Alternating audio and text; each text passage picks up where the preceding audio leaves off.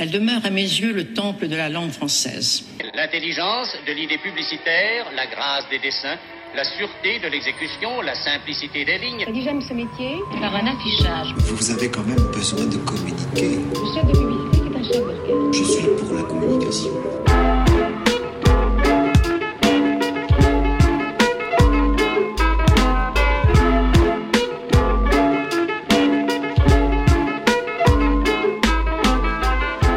Chez Derrière l'affiche, le podcast qui explore la communication à travers ceux qui la font.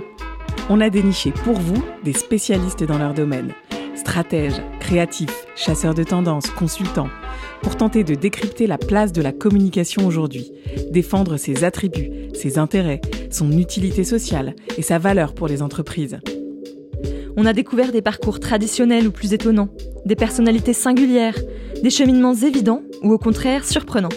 On a parlé de leur métier, de leur quotidien, et on a évoqué sans tabou l'argent, le salaire, les tarifs.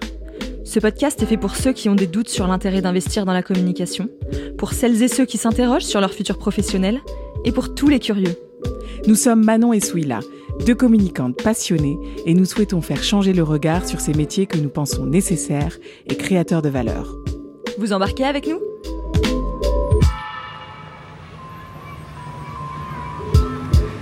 Dans ce nouvel épisode de Derrière l'affiche, vous allez découvrir Jean-Frédéric Passot, un profil pépite qui mêle habilement la création, la stratégie et l'excellence opérationnelle au service de l'image des marques. Discret et talentueux, Jean-Frédéric nous parle avec humilité et autodérision de son parcours dans les plus belles agences de création françaises et de la naissance, il y a quelques années, de son studio de création Cher Ami, tête de pont composée d'une communauté de créatifs passionnés basés à Lyon. Il a étendu son champ d'expertise avec Manian, un studio spécialisé en 3D. Vous voulez en savoir plus sur le métier de directeur de création, sur les dessous d'un projet au sein d'une agence? Alors cet épisode est fait pour vous. Belle écoute Bonjour Jean-Frédéric. Bonjour. Bienvenue dans Derrière l'affiche. Eh ben, merci de m'avoir invité. à moi. C'est un plaisir. Euh, Peux-tu nous dire qui tu es et quel est ton métier? Euh, alors donc du coup je m'appelle Jean-Frédéric Passot, euh, je suis papa de deux jolis garçons et, euh, également le mari d'une femme formidable qui m'aide dans beaucoup de mes activités et, qui les supporte surtout. Et, en effet mes activités c'est je suis depuis huit ans bah, j'ai créé une structure qui s'appelle Cher Ami, qui est un studio de production digitale qui a voilà, évolué et on va en parler un petit peu, je pense.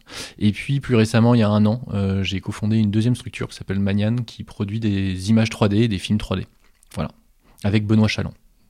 Est-ce que tu veux nous raconter donc un peu ton parcours? Euh, Alors, j'ai un, un, parcours de, de jeune garçon qui se cherche, qui avait envie de faire de la musique, puis après un peu de dessin, et puis euh, du coup qui a fait, euh, euh, puis qui était pas trop mauvais à l'école, donc qui a dû aussi faire un peu de mathématiques à des moments, et donc du coup je me suis retrouvé un peu en, à faire moitié informatique, moitié infographie. À l'époque c'était encore une, une, une, période où les formations étaient pas aussi multiples qu'elles qu'elles sont aujourd'hui.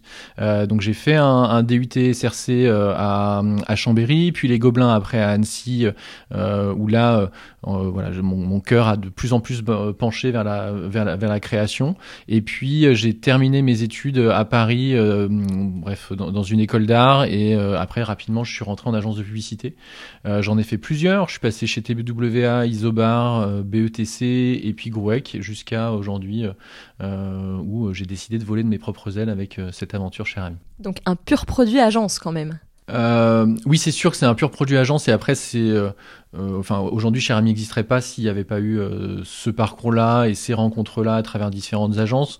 Euh, c'est sûr que Paris a un écosystème particulier qui fait que quand tu es jeune diplômé, que tu pas trop mauvais, euh, tu peux assez facilement avoir des opportunités euh, de, voilà de passer d'agence en agence euh, et du coup rapidement tu te crées en fait un réseau de, de gens. Alors j'étais peut-être pas le plus marrant et, et le plus fêtard tout le temps, mais j'étais bosseur et, et, et, pas trop mauvais. Donc du coup beaucoup de gens ont gardé un bon souvenir de moi et c'est aujourd'hui comme ça que Cher Ami est, est né parce que historiquement on avait 90% de notre chiffre d'affaires qui était fait avec des agences.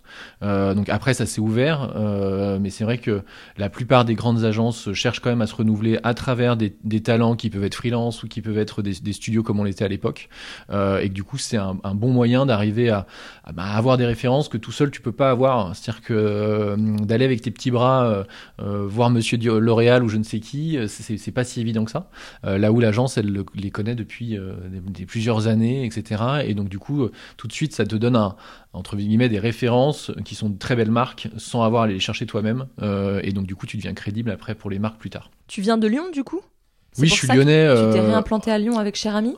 Alors oui et non, parce que pour le coup, euh, je, ça faisait partie des possibilités. Euh, donc en, en gros, euh, il y a eu un moment dans ma vie qui a été assez important, qui est à la fois le, le, voilà, le, ma femme qui m'annonce que qu'on allait être d'heureux parents, euh, à la fois mon patron qui me fait mon entretien annuel, qui me propose de, de m'associer, et puis euh, en même temps cette année-là, on avait eu euh, alors un truc qui, qui, qui, est absurde, mais qui était très important pour moi dans ma vie. Euh, euh, il y a plusieurs récompenses qui existent, et notamment quand on était jeune au Gobelin, on voulait avoir des FWA et des Awards, ça s'appelle. Et du coup, on a été Site of the Year, donc c'était le site de l'année, donc il y en a un par an sur à la fois FWA et Awards, avec un projet qui s'appelait Sortir en mer, peu importe, et pour Guy Cotten. Et donc du coup, ce, ce projet-là, c'était un peu, voilà, c'est pour moi, c'était la plus belle récompense que tu pouvais avoir dans une vie créatif. Et donc ces trois trucs cumulés, ça te fait vraiment te poser des questions sur ce que tu avais envie de faire euh, par la suite.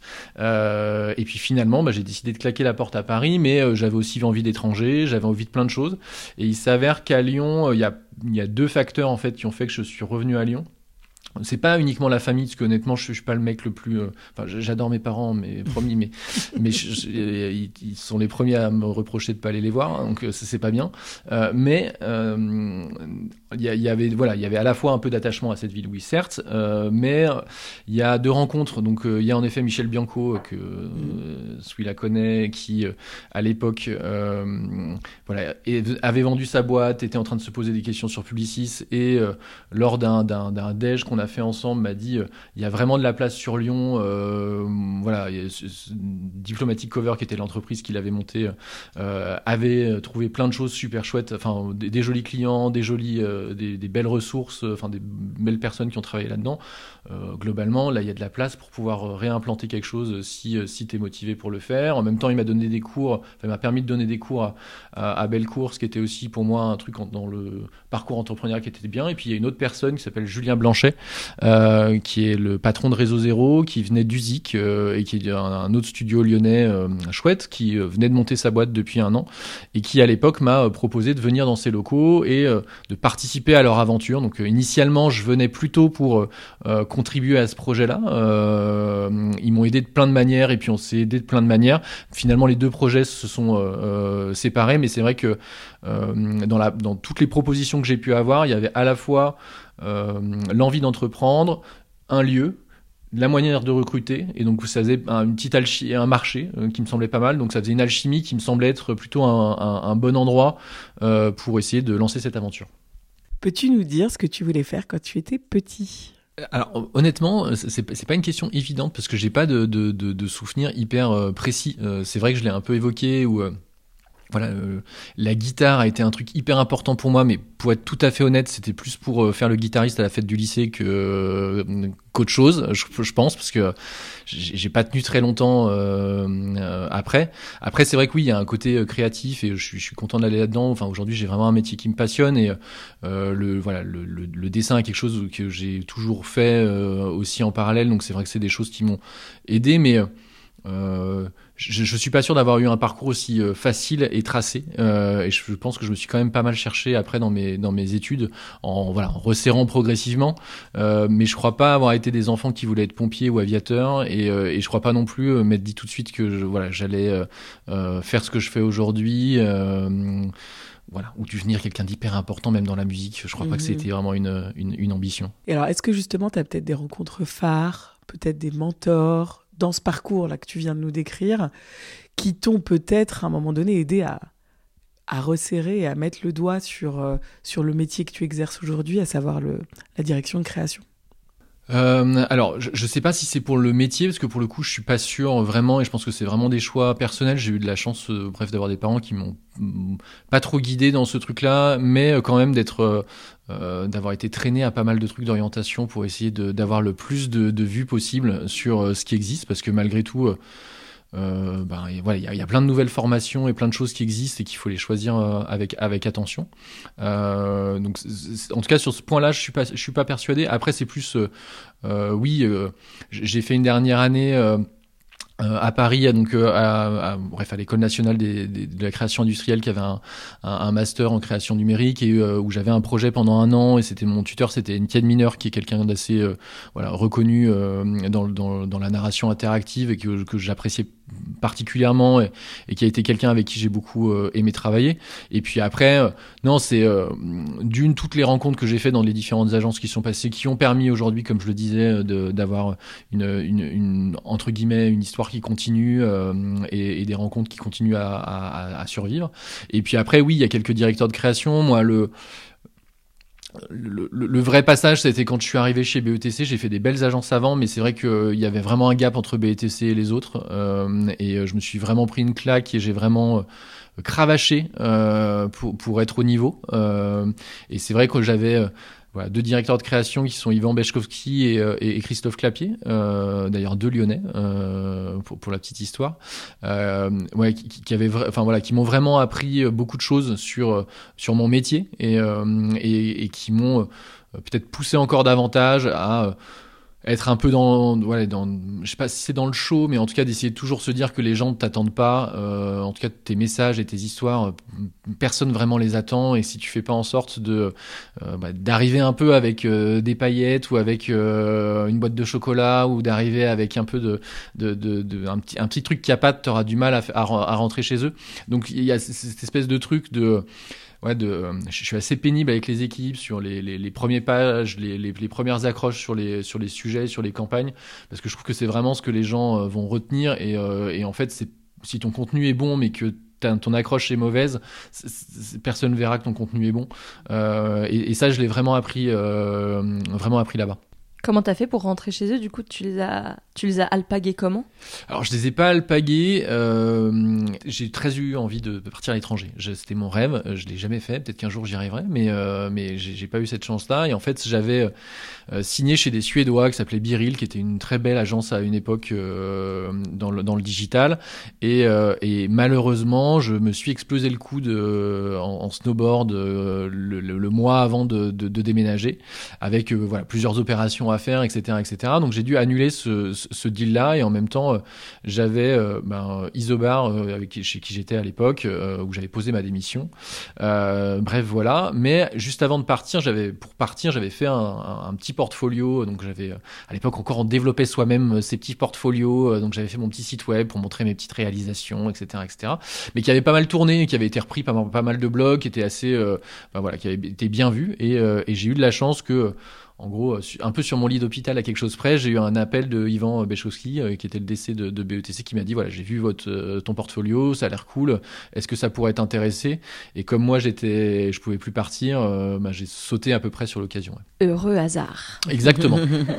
Je suis intéressée de savoir, c'est quoi la création? C'est la créativité, la création? Et est-ce qu'il faut savoir dessiner pour être créatif? Alors, c'est, euh, ça dépend où, parce que du coup, j'ai une, euh, en effet, une double casquette. Euh, chez Cher Ami, on peut être créatif sans savoir dessiner. Chez Manian, c'est plus compliqué. Euh, euh, Manian, on crée des images et on crée des images, donc certes en 3D, donc il y a un niveau technique qui est important, et c'est vrai qu'on a certaines personnes qui sont plus techniciens, euh, mais pourtant, euh, pour euh, d'autres gens, ils auraient l'impression qu'ils jouent avec des logiciels graphiques finalement toute la journée, mais en fait, ils sont quand même techniciens à la base parce qu'ils ont euh, cette, cette, cette, cette compétence et cette qualité euh, d'arriver à, à être très très euh, euh, très précis dans la manière de modeler, de gérer des, euh, voilà finalement des formes et de réinterpréter des formes avec des outils techniques.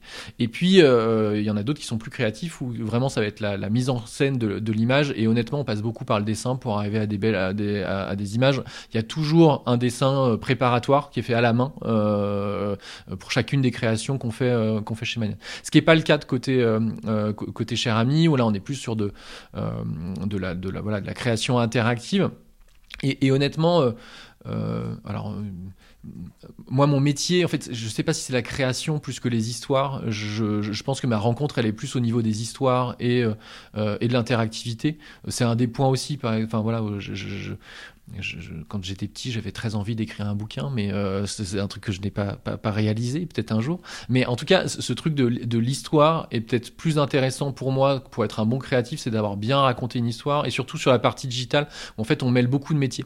On va modeler parfois de la 3D, parfois de la vidéo, parfois en effet, euh, voilà, de, de, de l'illustration ou de la ou de la création d'interfaces euh, qui est plus un peu plus technique, euh, en tout cas dans sa dans, dans, dans, la- dans sa réflexion. Euh, euh, Aujourd'hui, on parle de design system, de enfin, plein de plein d'éléments finalement qui se rapprochent plus d'un chose assez euh, euh, bah, oui presque presque mathématique d'une certaine manière que de pur dessin. donc on est assez loin de ça. Voilà. Et du coup, tu parles d'histoire, de storytelling. Quelle est la part de l'éditorial, de l'écriture en tant que telle, de des mots, de la sémantique? Parce que là, Moi, du coup, t'en parles pas, mais j'ai l'impression que moi c'est un immense un regret et je trouve qu'aujourd'hui euh, on Enfin voilà, je, je dis à chaque fois, les, les formations euh, d'art ne donnent pas assez de place aux mots. Euh, Il y, y a vraiment aujourd'hui c'est difficile et, et- et j'embête tout le monde. euh, et je pense qu'on a aujourd'hui des créatifs qui se posent la question, mais parce que j'ai ce discours-là, de se dire en fait c'est pas parce que tu euh, euh, c'est bien choisir tes couleurs et bien faire euh, des, des mises en page que tu dois te moquer de finalement euh, de, de l'histoire et de la manière dont après euh, ça va être vécu. Euh, honn- honnêtement, la, la- entre guillemets, le, le- le graphisme en tant que tel, c'est la base, c'est ce que la personne va percevoir en premier. Euh, après, c'est juste que, euh, par contre, arriver à faire comprendre le message, nous, notre métier, c'est ça. euh, Enfin, c'est avant tout de faire comprendre des messages. Certes, le graphisme est un outil, les mots en sont un autre, mais dans, dans, dans ça, ça doit être la cohérence des deux qui, qui fait que les choses sont bien. Après.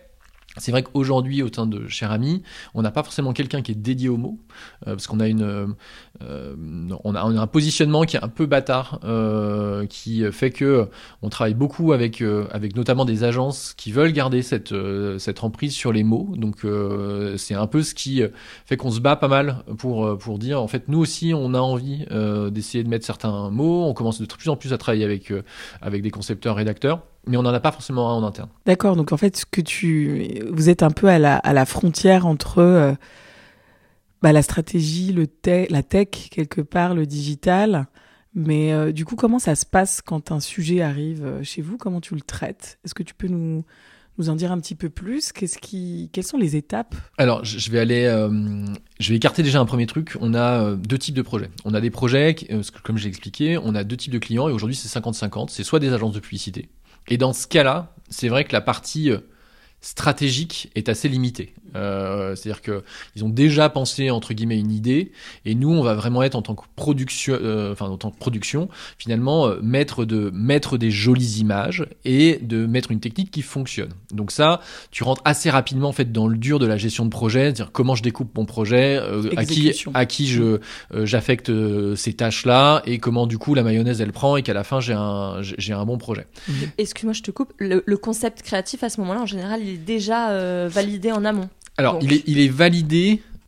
on- va dire qu'il est validé dans son idée. Il est, enfin, on, on va quand même avoir plein d'espace de liberté. Euh, C'est-à-dire que, euh, je, je- je prends un exemple tout bête. On- Là, on a sorti euh, le salon digital de euh, Peugeot, donc pour le salon de l'auto, ils vont faire un salon digital. Ça, entre guillemets, donc on travaille avec TBWA, ça a été vendu, enfin vendu, ça a été raconté comme tel. Euh, TBWA a identifié un besoin qui est, ok, il y a un salon de l'auto pour Peugeot, mais Peugeot aimerait bien que des gens qui ne vont pas au salon de l'auto puissent proposer, enfin puissent bénéficier des mêmes offres à travers une plateforme digitale. Après, la forme de la plateforme digitale, euh, quelle va être l'expérience utilisateur, qu'est-ce qui va se passer vraiment dessus, etc.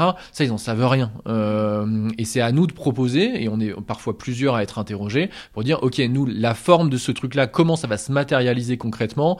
Est-ce que ça doit être pour, euh, je sais pas, euh, pour mobile, sur téléphone, enfin sur sur ordinateur, euh, fait de telle manière avec de la 3D, pas de la 3D, de la vidéo, enfin.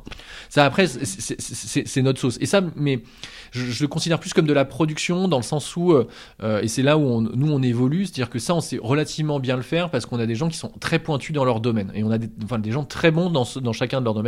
En direction artistique, en euh, voilà, en, technique, en animation, et donc du coup, ils vont être très facilement capables de prendre un, début de pitch fait par l'agence et pouvoir le, du coup le, matérialiser, en tout cas à travers des références, des moodboards, ça peut être du dessin, ça peut être des ce qu'on appelle des wireframes, donc des espèces de petits schémas, des maquettes graphiques, etc., des prototypes techniques, parfois des vidéos, et tout ça pour arriver à vendre cette idée aux, aux clients. Après, la différence que je faisais, c'est que euh, donc petit à petit dans le temps, on a de plus en plus d'annonceurs en direct, qui, euh, euh, et puis surtout avec la période Covid qu'on a vécu également, euh, qui se disent bon bah c'est cool euh, parfois de travailler avec mon agence, ma grosse agence avec qui je fais plein de trucs, mais il y a tout un tas de choses sur lesquelles en fait je sais à peu près là où je veux aller et où j'ai pas forcément besoin d'avoir un accompagnement sur l'année, d'avoir un budget démentiel et du coup des partenaires comme nous, on a montré à travers toutes les références qu'on a qu'on est solide et que du coup, bah, allons les voir en direct. Et ça, on a de plus en plus cette, euh,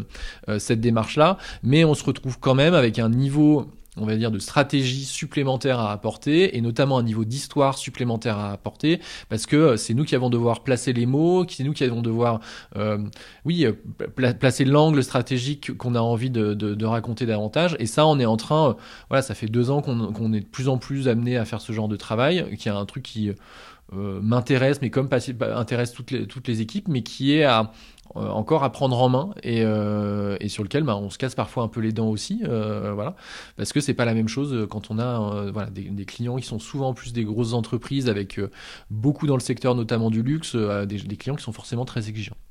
Et du coup, dans ces moments-là, vous faites appel peut-être à des externes, euh, des, personnes extérieures, ou de l'expertise euh, alors assez peu au final. Mmh. Euh, autant on peut faire appel à l'externe pas mal dans la production, c'est-à-dire mmh. que c'est très souvent. Enfin moi je, enfin pour le coup c'est aussi le, le l'inspiration que j'ai pu avoir chez BETC où euh, on n'avait vraiment aucun scrupule euh, à dire à partir du moment où j'ai envie d'un illustrateur qui est hyper pointu dans ce truc là je vais le chercher et je n'essaye pas de le euh, de limiter et ça j'ai vraiment cette culture là et c'est vrai qu'en interne je trouve ça hyper enrichissant de faire venir des freelances qui sont très bons dans un domaine et du coup euh, c'est très très très très souvent qu'on a euh, un freelance. Par contre, on perd jamais la maîtrise technique. Il y a toujours des gens de l'équipe qui font à la fois la technique et la, et, et, et la, création. Mais si on veut tel illustrateur, tel mec en 3D, tel mec euh, hyper fort sur telle technique de particules ou je sais pas quoi, on va le chercher. Mm. Donc ça, c'est assez euh, voilà. Mais sur la partie vraiment avant vente stratégie, aujourd'hui, c'est pas forcément la, la logique. Euh, mm. D'une parce que ça coûte cher.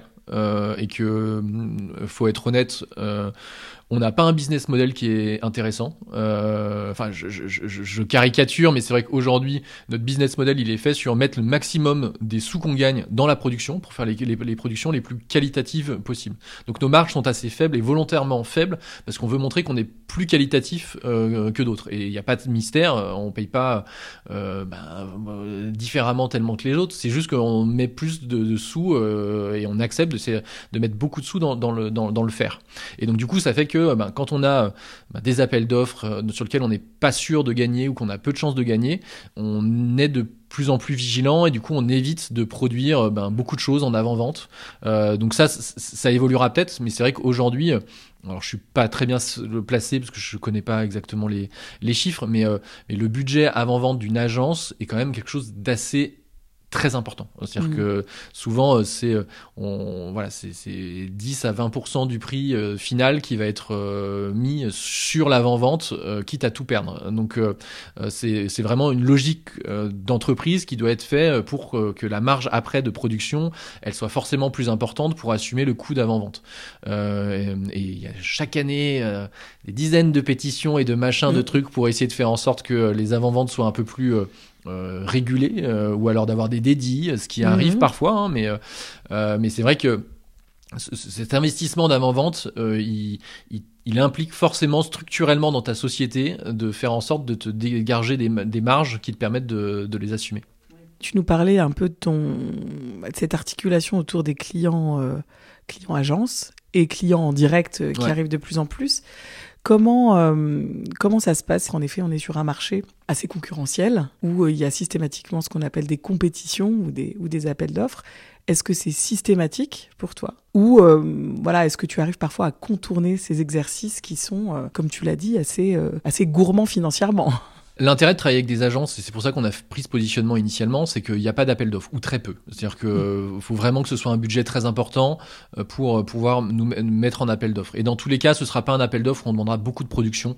Ça va être principalement euh, un, un timing et un budget et, euh, et basta. Et après, en plus, le, le jeu est un peu biaisé dans le sens où euh, l'agence, elle vient rarement me voir en me disant euh, faites-moi la même, plus belle proposition. Elle vient me voir en me disant j'ai ça comme idée, j'ai tant de sous, j'ai tel planning, est-ce que tu acceptes ou pas? Et en gros, c'est un- une partie de poker entre guillemets entre se dire eh, ok est-ce que euh, par rapport à tout ce qu'on va, je vais imaginer, est-ce que je vais bien rester là-dedans euh, et je vais m'en sortir ou pas? Donc c'est vrai que ça c'est assez peu chronophage et et, et, finalement ben voilà si tu as un peu de, de, de, de connexion on va dire avec un peu de connaissance à, à à travers les différentes agences tu peux avoir des projets qui sont plus ou moins euh, enfin faisables euh, si tu restes raisonnable mais tu vas pas avoir ce, ce, ce- goulot d'étranglement au début qui est beaucoup de temps passé pour un, un, un résultat qui est, euh, qui est complètement Mhm. hypothétique. Par contre, après, oui, c'est sûr que sur euh, ben, des marques en direct, on est systématiquement en appel d'offres, sauf sur des marques où, sur lesquelles on a déjà fait un ou deux projets qui se sont bien passés. euh, mais et encore, dès qu'il y a quand même des budgets qui deviennent importants, ils vont nous mettre forcément en appel d'offres euh, vis-à-vis de différentes personnes. Pour des appels d'offres qui peuvent être assez opaques, qui euh, peuvent changer de règles au milieu de l'appel d'offres, qui machin. Mais on n'a pas le choix. On n'a pas le choix. Mais voilà, faut juste imaginer. Comment, euh, quels sont tes risques et comment tu fais en sorte de te blinder au maximum au début euh, pour n'aller que ceux qui ont vraiment du sens. Euh, mais c'est vrai que si on n'avait pas échoué à certains appels d'offres, euh, on n'aurait pas retravaillé avec eux plus tard. Euh, donc ça fait partie aussi du jeu Mm. d'échouer en faisant bien euh, pour avoir après une opportunité sur laquelle on sera mieux reconsidéré. C'est rare de gagner la première fois quand un client t'interroge. Peux-tu nous repréciser, cher ami, c'est combien de personnes aujourd'hui? J'allais poser cette question. Combien de personnes aujourd'hui Puis Euh, Maniane, a priori. euh, Cher ami, ça doit être euh, 22 ou 23 personnes actuellement. Je sais- voilà. Et euh, Maniane, on est 7. Euh, voilà. Donc en tout, ça fait une trentaine de personnes euh, dans ce bureau. Euh, voilà. Donc chacun a ses deux structures séparées, euh, même si on partage les mêmes locaux et qu'il y a beaucoup de sujets qu'on essaye de faire ensemble. Mais on a aussi euh, chacun nos sujets euh, dans notre coin. Non, j'allais dire, est-ce que c'est plutôt le hasard et puis la, le, succès des appels d'offres et voilà, ou alors est-ce que vous avez des sujets de prédilection, des voilà plus euh, agroalimentaire, des co-luxe là, tu disais, tu parlais de ça tout à l'heure avec En euh, fait, les clients en direct. Alors, euh, je suis pas, je suis pas fan du truc de dire euh, voilà euh, tous les succès machin, mais mais bon ça c'est une parenthèse euh, pour, pour- moi. Mais aujourd'hui, nous on travaille sur un, des- une typologie de sujets assez particuliers qui sont des projets inutiles. C'est-à-dire que euh, on, on- travaille principalement sur des problématiques de, de marque. C'est-à-dire que si j'ai pas envie de faire de l'image de marque, on vient pas chez moi. Et, euh, et, et- ça, c'est c'est-à-dire que nous, en fait, on vend pas forcément des produits avec euh, la, la promotion à côté. On fait pas de, on n'a pas d'objectif avec un, un, un qu'on appelle euh, donc euh, un retour sur investissement immédiat. Euh, on va être beaucoup plus sur raconter un savoir-faire, raconter une expertise. Euh, voilà, enfin, c'est de positionner une marque plus en étant plus technologique. euh, donc on est on est beaucoup plus sur ce type de travail-là que beaucoup de marques en fait ne peuvent pas faire euh, ou n'ont pas d'intérêt à faire, euh, pour être honnête. Euh, et donc du coup, c'est vrai que c'est pour ça que bah, notamment toutes les entreprises de luxe, de technologie ou culturelles sont plutôt des secteurs qui font appel euh, à des gens comme nous parce que euh, on va être capable de raconter euh, leurs histoires et raconter euh, voilà euh, des histoires. Euh, et donc voilà, c'est vrai que c'est- plutôt voilà, ces trois catégories euh, culture au sens large, enfin en gros. euh, à la fois, le- ouais, le- le- on a des Ubisoft qui, donc je mets dans le truc de, de- de culturel ou du Warner Music, etc. Euh, Divertissement. ouais, voilà, culturel. divertissement, etc. ou lieux culturels type Opéra Alors, de Lyon, je pense à. Oui, on a fait un sujet pour eux, mais pour le coup, ça devient plus compliqué parce que euh, voilà, c'est pas forcément des, des endroits qui ont beaucoup de moyens et puis Ouais. c'est des. euh, on, on peut revenir aussi à ce point-là, si tu veux. Euh, c'est aussi des lieux qui euh, obligent à des appels d'offres publics et euh, nous Mm. ne faisons pas d'appels d'offres publics. Euh, donc C'est vrai choix. que par choix. Ouais. Euh, donc c'est vrai que par exemple l'Opéra de Lyon, on a travaillé avec eux sur un budget qui était petit, qui ne passait Mm. pas par un appel d'offres public, donc on l'a fait avec plaisir. Euh, mais après ils ont fait ref- la refonte de leur euh, de leur point .com. C'était un appel d'offres public, donc nous n'y sommes pas allés. Voilà. Mais mais c'est vrai qu'aujourd'hui il y a, il y a une opacité qui est telle dans ces appels d'offres publics euh, et donc une difficulté en fait d'avoir le décideur simplement au téléphone ou, euh, ou, ou en termes de brief qui fait que euh, je ne me sens pas à l'aise d'aller dans ce type de sujet. Oui, Hum, puis c'est une, une taille de structure qui permet pas d'absorber euh, ce niveau d'incertitude, quoi, et de. Ouais, et après, il y, a de- y, y, il y a des entreprises qui font. Oui, qui le font, Qui, qui- ouais. qui le font et qui Mm. le font très bien et qui ont presque industrialisé ça. Hein, euh, voilà. Mais c'est- pas forcément notre cas et, euh, et on joue tellement sur, sur, sur l'idée, la personnalité, qu'à travers un mémoire euh, écrit, euh, je, n'y crois pas en fait. Oui, oui. Voilà. Oui, avec des interlocuteurs plutôt typologie acheteur, on arrive moins à. Ou voilà. même pas, mais tu sais pas quel est l'interlocuteur. Ouais. Donc voilà. Ouais. Donc plutôt en effet, euh, ouais, culture, euh, luxe, marque, euh, plutôt. Euh, Ouais, c'est Euh, vraiment univers de innovation. la mode, innovation, tous- tous euh, les voilà, ouais. toutes les les boîtes qui font des produits un peu innovants, ça, ils ont beaucoup de choses à raconter. euh, voilà, la partie euh, luxe et puis euh, toute la partie en effet divertissement au sens large, euh, ce que ce qu'elle on fait pas mal. On revient sur euh, l'expertise, les expertises de le- de l'agence. Ça se passe comment euh, vous, vous allez rencontrer qui va rencontrer le client, euh, pr- prendre le brief. euh, Enfin, comment ça se passe vraiment euh, très très concrètement? Alors hyper concrètement, euh, lorsqu'on a un appel, on va soit aller les voir, même si ça se perd tout ça, euh, et du coup peut-être faire une visio avec euh, les gens là. C'est principalement moi et puis euh, souvent Jenny, euh, qui est directrice de clientèle, mais qui est beaucoup sur les sujets d'avant-vente. Donc c'est vrai que c'est souvent tous les deux qu'on va faire cette rencontre et ce premier brief. Ensuite, on va, on va du coup voir ce qui- demandent hein, et du coup essayer de faire une réponse. Donc cette réponse, elle peut être très simple et être gérée uniquement par moi ou Jenny, ou elle peut être plus complexe parce qu'on a des maquettes à faire, euh, une- des recherches techniques à faire, etc. Et dans ce cas-là, on va mettre un certain nombre de personnes de l'équipe pour aider à cette réponse-là. Une fois que la réponse est présentée, ben, on sait si on a gagné ou pas gagné. Et qu'une fois qu'on a gagné, on va euh, bah, du coup définir une équipe projet. L'équipe projet, elle s'articule autour de trois personnes un responsable en gestion de projet, un responsable en technique et un responsable en créa. Ces trois personnes sont forcément dans au sein de ces, ces murs, euh, voilà. Et euh, ces trois personnes vont avoir en charge leur discipline et en tout cas de se coordonner, d'être au courant de tout ce qui se passe sur le projet, d'être là à tous les points, du premier au dernier, euh, et de pouvoir du coup euh, coordonner, euh, ben, euh, enfin s'assurer que la, la- la production sera bien faite. Mais ça veut pas dire qu'ils sont tout seuls. Ça veut dire aussi que, alors côté chef de projet, ils sont souvent tout seuls. C'est rare qu'il y ait deux chefs de projet sur un sujet, mais ça, ça a pu arriver sur des très gros projets. Après, c'est plutôt euh, côté euh, euh, créa où il y a souvent un motion designer, peut y avoir de la 3D, peut y avoir un illustrateur qui peut être un externe ou un interne qui vont et du coup c'est le, le lead créatif qui va qui va coordonner tout ça. Côté technique, ils sont minimum deux. On n'a jamais de projet où il y a un seul euh, développeur dessus. Faut toujours être backupé si il arrive quoi que ce soit. Donc ils sont au minimum deux et après ça peut être jusqu'à trois ou quatre en fonction de voilà encore une fois de, de la technicité du projet et du type de sujet qu'il y a qu'il y a à faire. Et donc ils vont voilà travailler avec des points avec le client jusqu'à euh, bah, le présenter. Euh, souvent on essaye de le faire en physique pour présenter la première fois où on, a le projet qui est euh, qui est mis en place et puis après on le ben sort, on le livre d'une certaine manière. Donc souvent pour cher ami c'est des mises en ligne pour pour Manian c'est un peu différent mais en tout cas c'est le même principe. Donc c'est toi la personne qui gère tout le temps la réponse créative?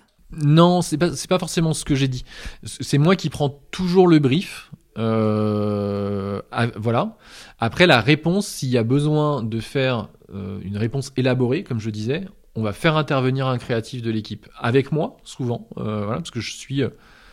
Alors sauf sur, sur vraiment des tout tout petits projets, mais sinon c'est vrai que sur, sur toutes les avant-ventes pour le coup, euh, je participe. Euh, à la fois côté Manian d'ailleurs et côté euh, et côté cher ami. Aujourd'hui mon boss, enfin mon boulot c'est de faire des avant-ventes. hein. Euh, euh, et, et c'est ce qui m'amuse assez. De toute façon, je, si la boîte elle est comme ça, c'est parce que je, je suis euh, foncièrement très très vite ennuyé par les sujets qu'il faut que je change. Voilà. Le métier de directeur de création, l'ADC, c'est assez flou, je pense, pour ceux qui ne baignent pas dans le milieu agence. C'est quoi vraiment le quotidien d'un directeur de création ou d'un directeur artistique? Alors pour moi c'est assez pareil. différent. Euh, mais après voilà. euh, le, le directeur artistique, il va être responsable de son projet d'un point de vue euh, esthétique et certes, moi, je rajoute toujours la notion d'histoire. J'ai pas mal insisté de, j'insiste beaucoup dessus, mais c'est vrai que voilà, c'est vraiment la partie esthétique qui est quand même le, le principal et s'assurer, euh, ben, quand c'est euh, quelque chose d'interactif que la, la, la, navigation, le parcours, l'expérience client va être, euh, enfin, tu, de l'utilisateur va être, va être intéressante. Quand c'est sur de la 3D, c'est un peu différent, s'assurer que sur les, sur les, euh, voilà, sur le moindre détail, tout, et la composition, tout est, tout est nickel. Le, pour moi, le directeur de création, la, la grosse différence et ce que j'essaye, enfin, ce que j'ai dit à plein de reprises et ça choque un peu, c'est un commercial faut être quand même honnête, le, le, le directeur de création, c'est certes quelqu'un qui a une, une, vraie appétence pour la création, ça c'est vrai, euh, une vraie un œil euh, et être capable de dire ce qui est alors pas bien ou mal, mais ce qui va être bien pour cette marque ou euh, moins bien pour cette marque, et moins dans un ADN de marque ou pas. Mais euh, il y a quand même un vrai volet de savoir qu'est-ce que enfin de rentrer dans la tête de ton client et d'essayer de comprendre qu'est-ce que au fond de lui il a envie pour euh, pour pour sa marque et pour la faire évoluer. Pas forcément ce qu'il veut lui euh, de manière directe mais ce que ce qui ce qui va l'aider à briller à, à, faire briller sa marque plus tard et d'essayer de l'arriver à le convaincre que tel pas de côté ou de, ou telle opération va l'aider dans son dans, le développement de son de, de, de son business. Et, et, ce côté là assez commercial il faut tu peux être un très très bon directeur artistique toute ta vie et ne pas avoir du tout envie dans, dans ce, ce rôle-là et c'est pas un problème. C'est pas forcément une évolution euh, naturelle et c'est aussi pour ça que des directeurs de création peuvent venir entre guillemets de la rédaction euh, comme ils peuvent venir du, du, graphisme. Euh, mais c'est parce qu'on a en plus de ça, une vraie appétence à écouter le client et d'essayer de lui de le convaincre que ça c'est stratégiquement bon en termes de création pour lui. Donc ça existe tout de même un peu de bouteille, un peu d'expérience. Euh, c'est sûr que ça, on ça, peut pas sortir d'école et dire ah j'ai envie d'être directeur de créa. Non, non, ça, ça c'est une, c'est une certitude. Il y a énormément de feeling et de compréhension du client. Euh, voilà, il faut en avoir fait un certain nombre de, de, de, de rendez-vous, avoir vu des clients différents, s'être intéressé aussi à des secteurs. Il y a quand même énormément de curiosité aussi. Mmh. Euh, une culture des marques aussi. Voilà, hein. culture des mmh. marques, etc. Ça, en effet. Donc ça, c'est sûr que voilà, tous ces, tous ces choses-là, c'est pas forcément des trucs qu'on t'apprend à l'école. Euh, et, et, et, encore une fois, tu peux l'acquérir en étant un très bon directeur artistique, euh, mais tu peux l'acquérir en faisant aussi euh, d'autres choses. Euh, voilà. Toi, en tant que directeur de création, quelles sont tes sources d'inspiration? Où est-ce que tu vas capter tout ce qui va te permettre de nourrir tes propositions que tu fais à tes clients? Est-ce que tu as des astuces, peut-être des petits des supports à, nous partager, des euh, voilà tes, supports favoris peut-être ou tes, euh, réflexes en termes d'inspiration J'ai pas mal de canaux et après je pense que et on pourra revenir dessus, mais euh, dans tous les cas, la curiosité est quand même un truc euh, hyper hyper important euh, à, promouvoir. Enfin, si on veut rester pas trop mauvais dans ce dans ce truc-là.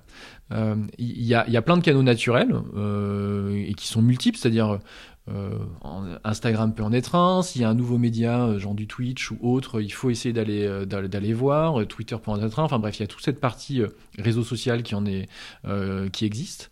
Euh, il y a aussi la presse spécialisée, même si c'est plus ou moins euh, intéressant, mais ça reste quand même intéressant pour voir l'écosystème dans lequel on, navigue et la manière dont les agences vont se restructurer. Et c'est vrai que moi, et ça c'est un, un, point qui est assez différent de d'autres, mais euh, j'ai toujours eu la conviction assez forte que pas que je m'enterre à Lyon parce que c'est pas du tout le cas et pourtant on me l'a fait sentir euh, à de nombreuses reprises quand, euh, quand, quand, je venais à Paris au début présenter euh, Cher Ami. Mais que malgré tout euh, on avait besoin d'avoir de la, de la vie et d'être dans, dans l'air du temps des idées. Et, et c'est vrai que je m'oblige à aller pratiquement un jour par semaine à Paris euh, et pour des choses qui sont parfois un peu absurdes c'est-à-dire que voilà, euh, je vais avoir un rendez-vous, mais je vais quand même essayer d'aller caler euh, trois, quatre euh, passages, qui est peut-être juste pour aller voir un café, juste pour dire bonjour à un copain, mais qui du coup est dans une agence Intel et pour voilà poser la question. en ce moment, vous bossez sur quoi?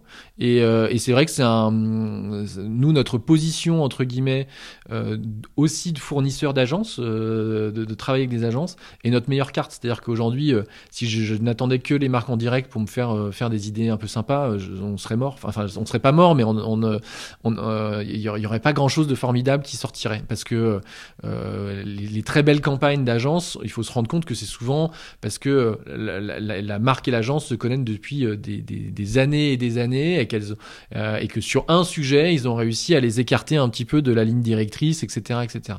Et, et ça, c'est compliqué quand on est une petite structure. Donc c'est vrai que nous aujourd'hui on est très fiers de travailler avec des jolies agences qui ont des belles idées et de partager avec eux euh, ces idées euh, qui vont aller à Cannes ou aller à d'autres euh, d'autres prix créatifs et sur lesquels on apprend. Et on apprend beaucoup et ça nous ça nous fait grandir à être de meilleurs créatifs, d'avoir aussi vu ce, décor-là, d'avoir humé ces idées et du coup je passe beaucoup de temps à essayer encore une fois d'entendre là où va le vent et est-ce que ça veut pas dire qu'on suivra toujours le vent, mais ça veut dire qu'on essaie d'y être attentif. Tu parlais justement euh, de cette culture du prix, de l'awards, euh, qui, euh, qui est très prégnante dans le milieu de la créativité et, de la publicité, ou du moins de la communication. C'est quoi ton rapport avec ça? On est fier C'est quelque chose qui t'anime, qui te motive?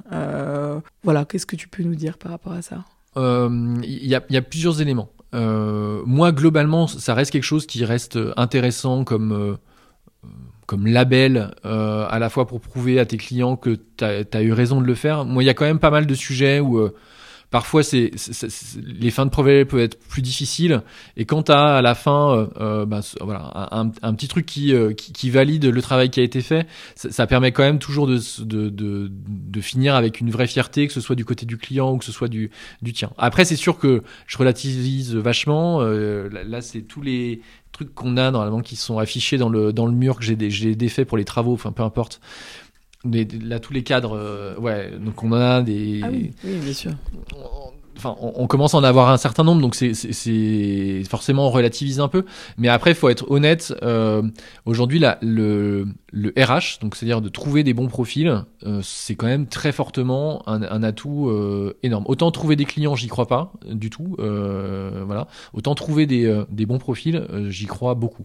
Hmm, Ça marche, quoi. C'est un vrai. C'est- un c'est pouvoir d'attraction. C'est un, c'est un vrai pouvoir d'attraction, Ouais. ces jeunes diplômés. Euh, et notamment, euh, voilà, c'est vrai que on a beaucoup de, bah, d'anciens gobelins dans, euh, au sein de l'équipe, euh, moi, moi le premier. Et c'est vrai que c'est des choses qui regardent euh, beaucoup. Et donc c'est vrai que c'est euh, euh, un, un vrai oui, un, vrai, un, vrai plus pour eux de venir dans une structure qui, euh, qui a ce type de, euh, de prix-là. Euh, donc pour ça, ça marche. Pour les clients, je suis moins sûr. Est-ce que tu as une, euh, une méthodologie euh, justement dans, dans ton, la construction de tes avant-ventes et de tes propositions euh, par rapport aux clients? Ça a beaucoup évolué avec le temps. C'est-à-dire qu'on n'a on n'a pas de formule magique qu'on qu'on réutilise de manière euh, récurrente. Euh, ça, c'est pas vrai. Après, on a tout un tas d'outils qu'on fait évoluer, mais comme n'importe quel euh, euh, outil d'entreprise que finalement tu essayes d'améliorer avec, a- a- avec le temps. Donc c'est vrai qu'on a...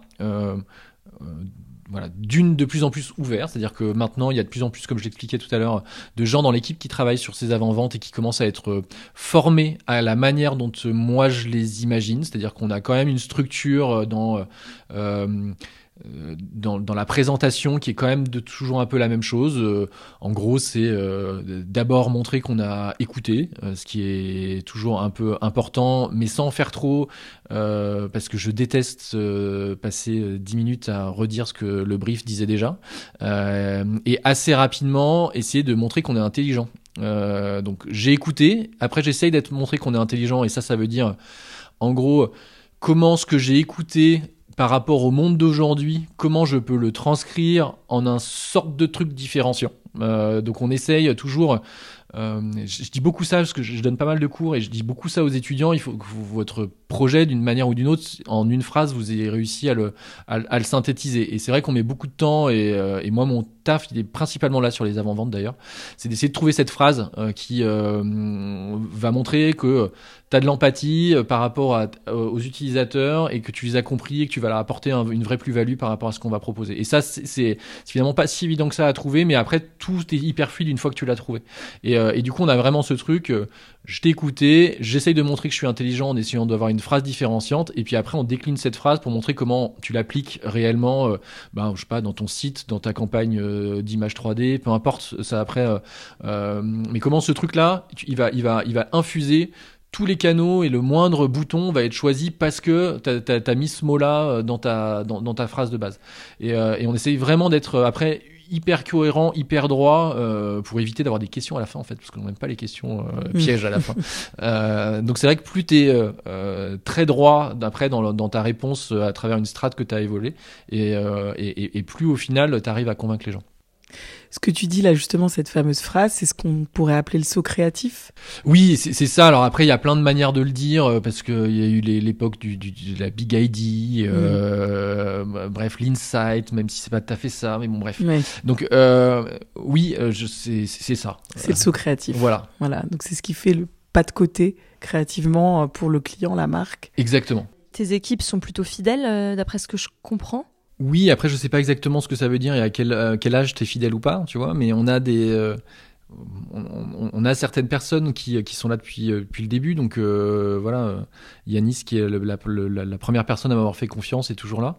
Euh, après c'est toujours pareil, les équipes, il faut arriver à leur trouver un, un moyen de grandir et en tout cas de, de, de se sentir valorisé et d'évoluer. Si le jour où tu n'arrives plus à les faire évoluer, ben forcément à un moment elles ont tout intérêt à, à, à aller ailleurs et, euh, et, euh, et, et- et pourquoi pas enfin j'ai fait ça aussi euh, euh, au, au début. Et tu peux pas forcément faire évoluer tout le monde parce que tu peux pas avoir des chefs de tout le monde etc etc Euh, donc euh, au- aujourd'hui on a voilà plutôt des équipes qui enfin on a un turnover qui est pas énorme et j'en suis très content et voilà. Après il faut qu'on arrive à, passer le pas et à avoir des projets de plus en plus intéressants pour que euh, ceux qui sont là aient envie encore plus de, rester demain Et par exemple, ce serait quoi un, projet là qui te. ton ambition là pour, euh, pour l'année à venir ou les deux années à venir euh, en termes de clients, justement, un projet hyper galvanisant, hyper ambitieux pour Cher Ami ou Maniane je, je suis pas sûr d'avoir ça parce qu'en fait euh, une équipe c'est un une en fait moi le, le vrai truc qui, qui me fait rêver c'est plutôt d'avoir euh, euh, tout le monde qui est content avec des projets qui sont à leur mesure et qui peuvent avoir euh, entre guillemets un rôle de, de leader sur leur projet. Et il me faut que ce soit côté Manian ou que ce soit côté Cher Ami des projets de taille variée. Il m'en faut des très ambitieux pour certains qui sont très ambitieux et puis il m'en faut aussi des, des plus petits pour pour les autres. Et c'est vrai que je suis plus aujourd'hui dans une difficulté parfois parce qu'il faut être honnête où euh, ben voilà, t'as pas toujours tous les projets qui tombent bien au même moment. Il y a des projets qui sont compliqués ou avec des clients qui sont compliqués ou parfois tu es obligé. euh, On a eu le cas il y a, pas très longtemps euh, sur un sujet avec un, client qui était particulièrement désagréable, on va dire ça comme ça, pour être poli. Et t'es quand même obligé de tenir la barque en disant il faut qu'on finisse le taf et on va aller jusqu'au bout et, voilà et, et- ça c'est des trucs qui m'énervent donc moi mon ambition c'est plus d'avoir des euh, un joli euh, des- jolis clients avec qui euh, qui ont envie de développer des choses euh, avec des projets qui ont du sens mais ce que tout le monde dira voilà mais je reste relativement humble et si déjà tout le monde a du taf qu'on est à peu près payé correctement et, que tout le monde a l'impression de, s'améliorer ce sera super à t'écouter, à t'entendre là, c'est intéressant. Enfin, j'ai l'impression que tu as une vision un- peu nouvelle au regard des, des agences traditionnelles, quoi. Je, suis pas sûr et je, je pense pas avoir cette prétention. Après, je, sais juste qu'on a la chance d'avoir des projets qui sont assez courts et qui sont assez euh, divers et que c'est un immense luxe pour pouvoir organiser une équipe. Euh, et, ça, ça me permet d'essayer. euh, Alors, je le fais pas toujours bien, mais en tout cas, voilà, que ce soit avec Pierre, Mélanie ou d'autres qui sont responsables de leur pôle, d'essayer de décider qui va être heureux de faire tel projet, d'écouter l'équipe en disant tiens, toi t'as envie de faire du jeu vidéo, ben euh, tiens j'ai un projet de jeu, la prochaine fois il est pour toi et ainsi de suite. Et, et ça c'est parce que on a cette euh, ce positionnement assez particulier qui est euh, d'accompagner des marques sur des projets assez ponctuels euh, et, et- et plutôt créatifs. Et, euh, et ça c'est l'étendard qu'on essaye de raconter. Et heureusement c'est le type de projet qu'on qu'on récupère, mais c'est pas facile tous les jours. Mais en tout cas ça permet euh, bah, d'avoir ce discours et de pas être complètement euh, enfin euh, de pas avoir de double discours avec l'équipe je peux vraiment le dire parce qu'en fait euh, ces, projets qui arrivent me permettent de faire cette espèce de dispatch et, d'essayer de faire en sorte de pouvoir mieux moduler ce, vers quoi les gens vont aller. Si, si tu le veux bien, on va parler un peu argent et budget. C'est vrai que dans, dans le podcast Derrière l'affiche, on, on a envie un peu de, lever le voile un peu sur cette partie-là et, euh, et autant euh, sur la partie bah, qui va nous concerner peut-être budget, mais aussi les, salaires dans la, dans la profession. Euh, budget, est-ce que tu peux nous donner une idée par exemple de fourchette euh, de budget que tu as entre les mains? Nous, euh, alors j'ai pas exactement le, chiffre en tête, mais en gros, euh, on est sur un panier qui moyen qui est autour de 40 000 euros, on va dire ça comme ça. C'est-à-dire qu'on fait pas de projet euh, le, bas du bas, ça doit être 15 000 euros. Et puis après, on a euh, quelques projets qui sont à 100, 150. Mais euh, euh, en gros, c'est là où se trouvent nos projets. Que ce soit, alors côté Manian, on est peut-être avec un, oui, ça doit être à peu près la même chose. J'ai pas encore les chiffres tout à fait, mais mais voilà, c'est à peu près le, type de budget qu'on peut avoir. Et ça coûte combien de travailler chez toi, du coup? Quand on arrive dans ton agence, euh, comment tu valorises, gratifies les, talents qui travaillent euh, chez, chez Cher Ami ou Maniane? C'est pas évident de, euh, de, de répondre à cette question. On va dire que on, a une fourchette qui doit être un peu en dessous de 30K euh, à, brut annuel pour débuter, mais qui peut être un peu variable en fonction du type de poste qu'on fait. C'est vrai que Aujourd'hui, il y, a une, une forte tension sur les métiers, notamment de développeurs, euh, également sur la partie 3D, euh, où, euh, euh, voilà, où, où ces dernières années, il y a, une- il y a aussi une forte tension là-dessus.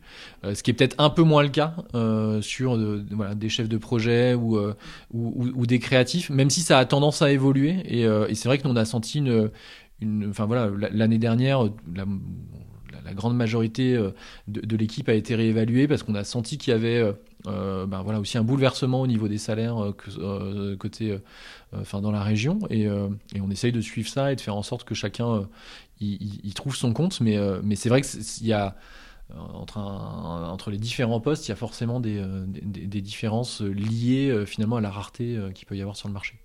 Est-ce que tu aurais quelques conseils à donner peut-être à, à tes futurs collaborateurs, euh, à la jeune génération là qui arrive sur le marché Alors peut-être tu es en contact avec eux, parce que j'ai cru comprendre que tu donnais des cours euh, dans un certain nombre d'écoles. Euh, peut-être des conseils pour se positionner justement euh, sur ces métiers de l'innovation Alors, je sais pas si j'ai les meilleurs conseils, mais en tout cas, il y, a- il y a plusieurs choses. Donc, être curieux, je en ai Mm. pas mal parlé. Je pense que c'est un, un, un élément hyper important et, et de manière très large. C'est-à-dire que, euh, on, on enfin, ouais, euh, si je reviens à, cette, à la, question sur euh, qu'est-ce que fait aussi un directeur de création, c'est aussi apprendre ce que c'est que la pop culture de manière gé- très large, c'est-à-dire euh, qu'est-ce que regarde un, un- un jeune ou un, moins jeune euh, aujourd'hui et, consomme comme type de média comme euh, et, ça il faut, aller du coup ouvrir et pas être uniquement curieux parce que je suis graphiste donc je vais être hyper pointu et très très curieux que sur mon que sur le graphisme. Il faut vraiment éla- élargir les choses. Ensuite c'est bosser je suis désolé mais mais comme on l'a dit l'expérience, elle s'acquiert pas au bout de deux trois projets et euh, il faut en faire beaucoup, il faut se casser la gueule beaucoup pour arriver à, être bon. Et après, il y a peut-être un, petit truc, mais qui peut se discuter, qui est euh, euh, apprendre aussi de choses qui sont moins fun. Je, pense qu'aujourd'hui, il y a une vraie fantasme autour du freelance chez les jeunes diplômés. Euh, notamment dans les métiers euh, créatifs et techniques. Euh, et je suis pas sûr qu'aujourd'hui on, on apprenne la rigueur euh, suffisante euh, au travail. Euh, on a eu beaucoup d'exemples de, de, freelance qu'on prenait pour bosser sur des sujets euh, et qui, sur des, à des taux qui étaient assez importants et qui avaient une certaine fame entre guillemets euh, autour d'eux, mais qui en termes de, rigueur, euh, que ce soit en termes de planning, en termes de livrable, d'éviter de prendre quatre projets en même temps, euh, euh, d'être joignable au téléphone, de plein de trucs qui euh, et même de rigueur dans le travail. Enfin, quand on récupère les fichiers sources, d'avoir des choses qui soient euh, propres et réutilisables et, euh, et professionnelles, on a on a souvent des, des, des mauvaises surprises. Alors je dis pas que c'est euh, grave et il y a des gens très bien et c'est super le freelance et tout ça et tout ça et ça fait faire plein d'expériences, mais je trouve, enfin en tout cas moi j'ai appris euh, en commençant à faire des bannières euh, et, et, et- pour plein de gens c'est nul de faire des bannières, mais si tu fais très bien des bannières, t'apprends énormément de choses et t'apprends vraiment une, une capacité à pouvoir gérer beaucoup de pro, enfin d'a- d'avoir un rythme en termes de de- de- d'efficacité de, travail, de, de tenir tes délais, euh, de diversité de formats, etc., qui est hyper, hyper structurant et formateur. Euh, et donc c'est vrai que parfois, d'avoir un job euh, au début ou un stage au début dans une boîte qui fait des trucs un peu moins funky, mais qui va apprendre à savoir décliner un grand nombre de choses dans un temps limité, en suivant une charte de manière hyper rigoureuse, etc. Je trouve qu'il n'y a pas grand-chose de plus formateur. Fais pas ça toute ta vie, mais fais-le une fois. Après, tu seras beaucoup plus meilleur si tu veux devenir freelance ou autre, ou si tu veux bosser dans une autre, une autre boîte. Et pour terminer, qu'est-ce que ça t'évoque le nom derrière l'affiche? Alors, euh, on est dans un, dans un lieu où euh, euh, j'ai qu'on a, qu'on a, qu'on a investi il y a un peu moins de deux ans pendant, pendant le Covid et, et j'ai eu le, le, plaisir de choisir euh, tout un tas de choses à mettre au mur. Euh, il y a, il y a beaucoup euh, des gens avec qui soit on a travaillé, soit qu'on apprécie, etc. Il y a beaucoup de gens qui, qui ont fait de la, de la, bande dessinée notamment, parce que c'est encore une fois mon, mon amour pour que les images aillent parfois au-delà de la simple esthétique, mais qui aillent aussi dans, au niveau de, voilà, de, de l'histoire. Et c'est vrai que voilà, j'ai fait ce travail-là en grande partie parce que je trouvais que c'était inspirant d'avoir au mur des, euh, euh, des ces, éléments visuels quand on se balade dans ce bureau et je trouvais que, euh, alors c'est pas vraiment des affiches, hein, c'est plus des, je sais pas comment on peut appeler ça, des, des, des posters, des, lithographies, des sérigraphies, peu importe, mhm. mais je, je, trouve que c'est un moyen d'inspirer les, les, les, gens. Alors encore une fois, je vais pas mettre les équipes derrière, mais c'est vrai que pour moi, toutes les affiches pour moi, évoque la partie euh, euh, graphique qu'on peut y mettre et en tout cas euh, les histoires qui se, qui se trouvent derrière. Et, et c'est pour ça que moi, c'est ça que ça m'évoque. voilà. Mhm. L'inspiration. Voilà, exactement. Très bien, bien. Merci Jean-Frédéric. Merci, Merci beaucoup à vous. Craft Touching Stories, autrement dit fabriquer des histoires sur mesure. C'est la vocation de Jean-Frédéric Passot et toute son équipe à travers les services de création de communication chez Manian et Cher Ami. Merci à lui de nous avoir éclairé sur ses méthodes et sur sa vision en tant que fondateur, co-dirigeant et directeur de création. Plus qu'un capitaine de navire, il est un allié au sein du collectif. Innovation, luxe et divertissement sont leurs sujets de prédilection. Pour lui, pas de projet ou client rêvé, pas de grandes ambitions, mais plutôt le puissant désir que chaque membre des équipes s'épanouisse franchement au quotidien. Selon lui, une bonne accroche valorisera toujours vos contenus. Ne négligeons donc pas la page de garde et la première impression qui invite à poursuivre la lecture. C'est l'une des consignes qui guide la pratique de Jean-Frédéric depuis ses débuts et qu'il continue de transmettre aujourd'hui. Comme il l'a dit, continuez d'être curieux, curieuse. Continuez de vous nourrir par tous les moyens. Et nous d'ajouter merci pour votre écoute. À bientôt pour le prochain épisode de Derrière l'affiche. À la réalisation et au montage de cet épisode, Fanny Gaucher. Le générique a été réalisé par Yuen Madek. La musique est signée Jim Beatmaker avec le titre C'est la rentrée. Si vous avez aimé et trouvé ce contenu intéressant, partagez-le. Parlez-en autour de vous. À bientôt pour découvrir notre prochaine tête d'affiche.